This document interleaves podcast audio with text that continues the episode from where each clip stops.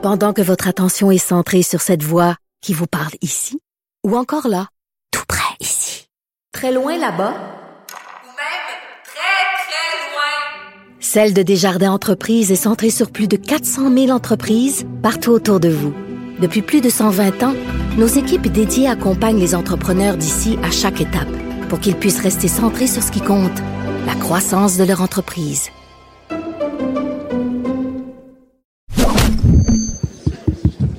Déclarez-vous solennellement de dire la vérité, toute la vérité et juste la vérité.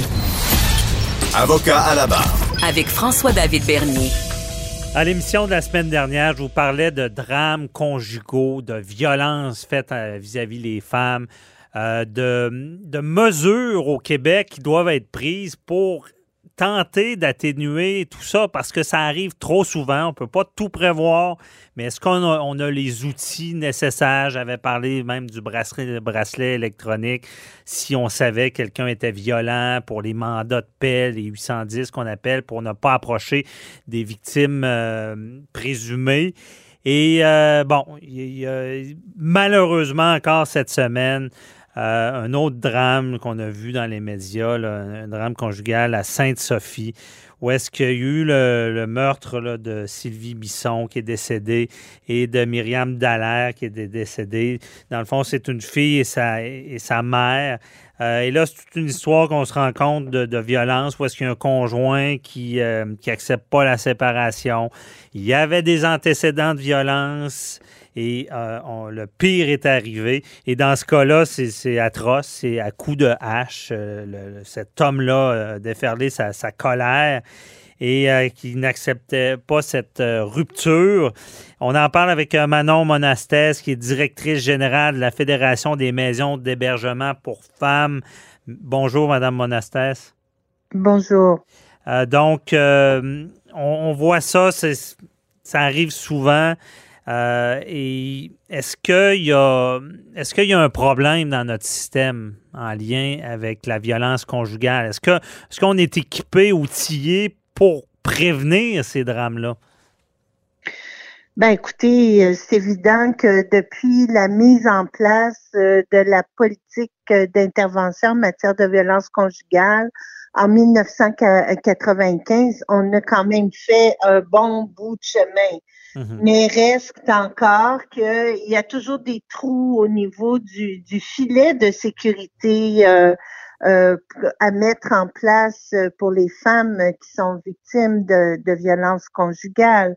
Il y a juste euh, avant les fêtes, il y a eu le, le rapport euh, transpartisan euh, qui avait été mis, euh, un comité de travail d'experts euh, qui avait été mis en place par euh, maître Maître Lebel quand elle était ministre de la Justice Mhm. et euh, ce rapport vise à améliorer la réponse, euh, entre autres, du système judiciaire euh, aux besoins des, des victimes de violences conjugales, d'agressions sexuelles.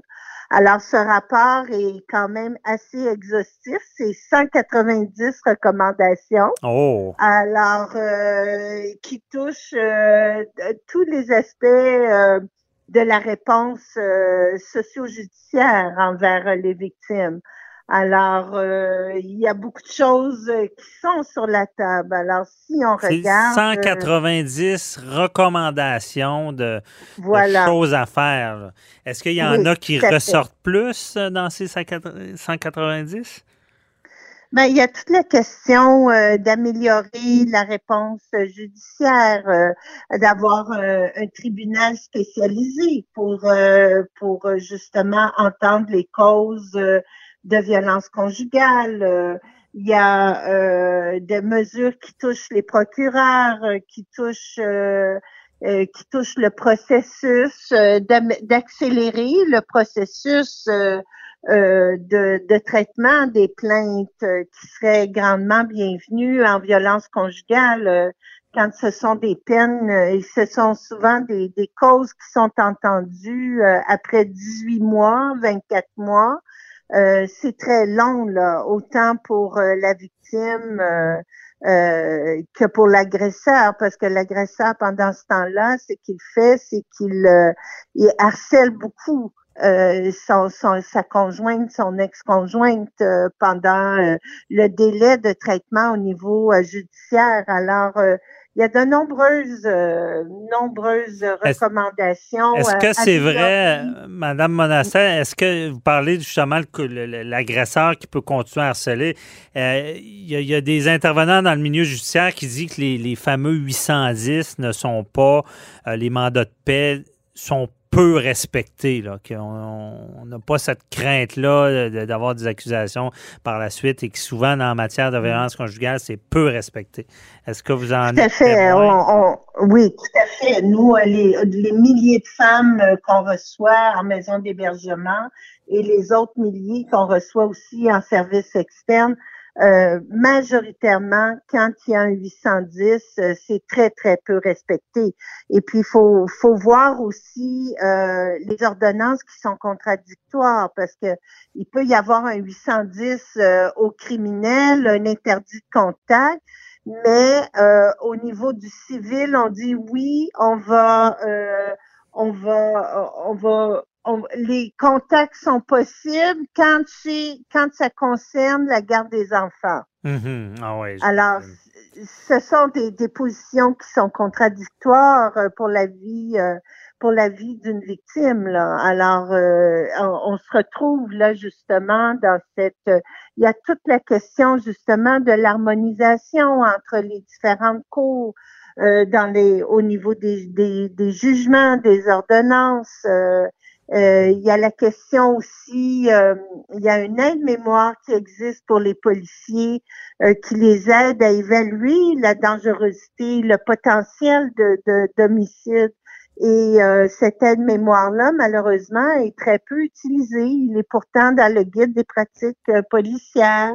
Mhm. Euh, et on l'a vu, il y a aussi le, le rapport du coroner en chef qui est sorti, le premier rapport sur euh, l'étude. Je fais partie de ce comité d'études euh, des homicides en contexte de violence conjugale. On a émis aussi euh, une trentaine de recommandations, surtout à l'effet d'une meilleure formation, justement pour évaluer les risques de dangerosité. Il y a plus de dans 60% des cas d'homicide qu'on a étudiés, il y a 20 critères de risque qui n'ont pas été tenus en compte. Alors, euh, et 20 Mhm. critères et plus qui n'ont pas été tenus en compte. Et on l'a vu dans le, le, le- les, les féminicides euh, qui se sont passés à Sainte-Sophie. Euh, euh, L'agresseur avait des antécédents de violence conjugale. Ça, c'est le drapeau numéro un.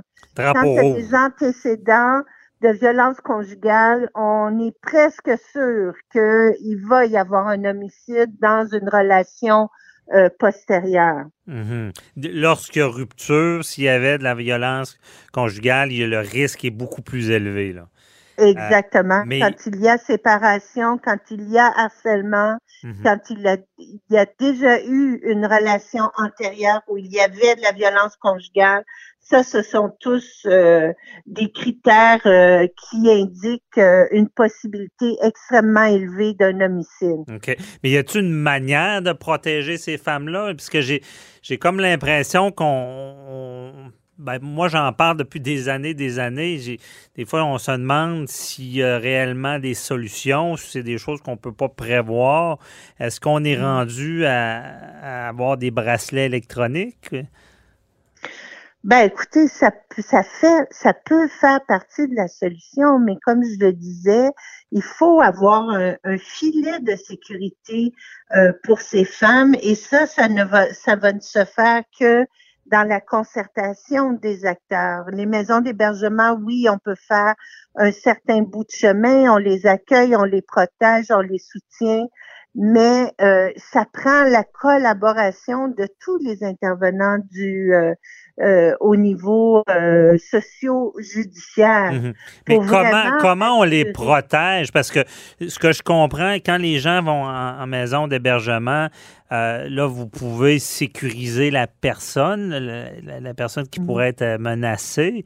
Euh, est-ce que est-ce que les gens vont, vont assez facilement vers vous ou il faudrait améliorer ça?